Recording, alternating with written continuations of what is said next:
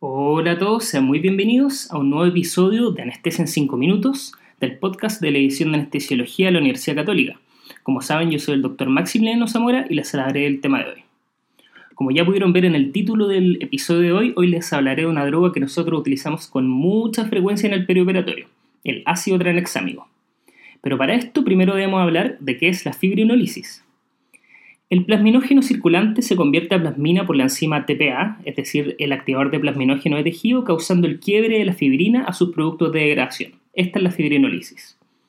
Por otro lado, el ácido tranexámico, la droga de la cual vamos a hablar hoy, es un análogo sintético de la lisina, que es un aminoácido. Su principal acción es inhibir la activación del plasminógeno a plasmina, siendo la plasmina, como ya habíamos dicho, la principal responsable de la degradación de la fibrina.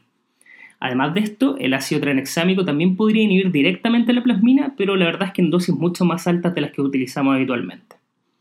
También el ácido tranexámico podría tener efectos antiinflamatorios y mejorar la función plaquetaria en algunas situaciones específicas.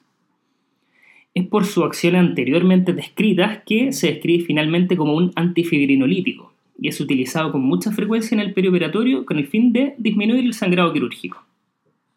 Esta droga tiene una eliminación renal con una vía, media plasmática de 2 a 3 horas según distintos estudios. Ahora les hablaré de la evidencia del ácido tranexámico en distintos escenarios clínicos que nos pueden tocar. El primero es el ácido tranexámico en el trauma, quizás lo más estudiado. Acá debemos conocer el estudio CRASH 2. En este se randomizaron 20.211 pacientes de trauma a recibir un gramo de ácido tranexámico y luego un gramo en 8 horas versus placebo y este estudio demostró una disminución de la mortalidad general a las cuatro semanas del accidente en el grupo que utilizaban ácido tranexámico. La verdad es que cuando se evaluó de forma más detallada, esto se vio que era por una disminución de las muertes por sangrado en un tercio incluso, por eso de ahí se verificó su efectividad. A pesar de lo anterior, el ácido tranexámico no disminuyó el número de transfusiones en este estudio. Se preguntarán por qué será esto.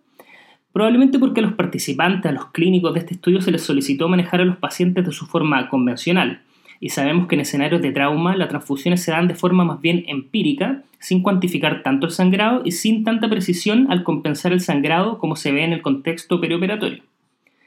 También se demostró que este beneficio era solo cuando se daba, se daba ácido tranexámico en las primeras tres horas del accidente, luego este tiempo incluso podría ser deleterio. Ahora vamos con el escenario clínico que más nos compete a nosotros, que es el ácido tranexámico en el contexto del sangrado quirúrgico.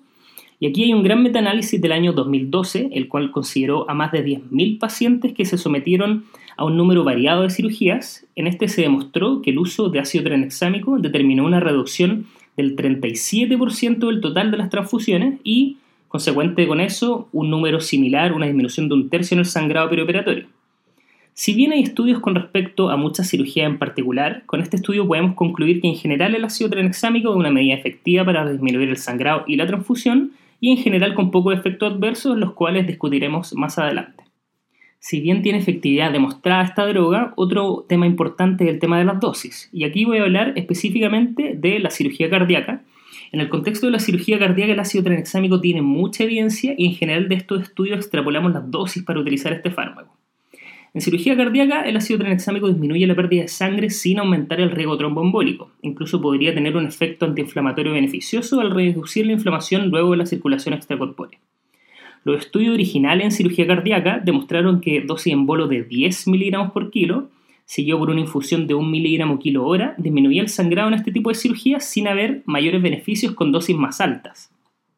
Desde el año 2010 se han visto cada vez más estudios donde se identifica el riesgo de convulsiones con ácido tranexámico usando dosis mucho mayores a las descritas anteriormente. Mecanismos sugeridos por esto es que el ácido tranexámico actuaría como un inhibidor competitivo de GABA y también causaría vasoconstricción cerebral y edema.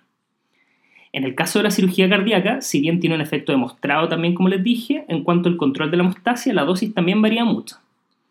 Se ha descrito que se necesitan dosis plasmáticas entre 10 a 20 microgramos por ml para inhibir la fibrinolisis en un 80% y concentraciones aproximadamente de 100 microgramos por ml para la inhibición de forma completa de la fibrinolisis. Existen varios esquemas durante la cirugía cardíaca. En general se describe una dosis alta, que serían 30 miligramos por kilo en bolo, 2 miligramos por kilo en el priming de la circulación extracorpórea y después una infusión de 16 miligramos por kilo. Y también se habla de dosis baja, que sería un bolo de 10 miligramos por kilo en bolo. Después en el priming 1 o 2 miligramos por kilo y luego una infusión de 1 miligramo por kilo. Estos son los distintos regímenes estudiados en general en la cirugía cardíaca. En grupo de dosis baja se ha visto que las concentraciones llegan a ser 28 a 55 microgramos por ml y los grupos de dosis alta de 100 a 209. Como se puede ver, tanto los protocolos en dosis alta como en dosis baja resultan en concentraciones muy por sobre lo necesario para inhibir la fibrinolisis, por lo que en general se debería preferir las dosis más bajas de este fármaco. Si bien estos dos regímenes de dosis, tanto altas como bajas, han demostrado bajar el sangrado y las transfusiones en este tipo de cirugía, se ha visto que en un grupo específico de pacientes con alto riesgo de sangrado, por ejemplo, doble antiagregado, reoperado, cirugía de aorta, las dosis altas podrían tener una menor tasa de exploración por sangrado. Entonces, en este tipo de pacientes se podría preferir estos esquemas de dosificación, pero siempre hay que recordar que justamente estas dosis son las que se han relacionado con mayor riesgo de convulsiones. En cuanto a los mayores efectos adversos estudiados del ácido tranexámico, tenemos el riesgo trombótico y, por otro lado, que ya había mencionado las convulsiones. En cuanto al riesgo tromboembólico, la verdad es que todos estos estudios que ya les he mencionado, estudios grandes y metaanálisis, ya han demostrado de forma más o menos consistente que todos estos efectos beneficiosos no se acompañan con aumento del riesgo tromboembólico. Con esto también incluyo el riesgo de infarto, accidente vascular encefálico, TEP, TBP, no serían aumentados por las dosis que utilizamos habitualmente de ácido tranexámico. En cuanto a las convulsiones, como ya lo mencioné, el principal grupo de riesgo sería la cirugía cardíaca de alto riesgo con dosis altas de ácido. También las recomendaciones dicen que sería prudente disminuir su uso o su dosis por lo menos en neurocirugía y en pacientes con epilepsia. En los pacientes recibiendo esquema con dosis alta, el riesgo es aproximadamente de 0,9% de convulsión. En estos pacientes incluso se podría ver un aumento de la mortalidad. Por último, lo que les voy a mencionar es el uso de ácido tranexámico en la hemorragia postparto. Acá quiero mencionar por último, en último lugar el Woman Trial, que eh, incluyó a más de 20.000 pacientes. En la mitad aplicó placebo y en la mitad ácido tranexámico para los pacientes que estaban con hemorragia postparto. La dosis era de un gramo endovenoso. Al grupo con ácido tranexámico, si seguía sangrando los 30 minutos o si paraba y volvía a comenzar dentro de las primeras 24 horas, se le daba otro gramo endovenoso de ácido tranexámico. Este estudio es relevante porque aquí se encontró que se redujeron las muertes por sangrado de forma significativa, especialmente en las mujeres que recibieron ácido tranexámico en las primeras tres horas luego de haber dado a luz. Todo esto sin evidencia, de nuevo, de aumentar los eventos tromboembólicos. El ácido tranexámico, si bien no demostró disminuir el riesgo de histerectomía, ya que probablemente esto se hace de forma más precoz durante la hemorragia y en estos momentos es muy pronto para que el ácido tranexámico tenga algún efecto. Bueno, eso es todo por hoy. Espero que hayan disfrutado de este episodio de Anestesia en 5 minutos. Estén atentos para nuevos episodios que iré subiendo.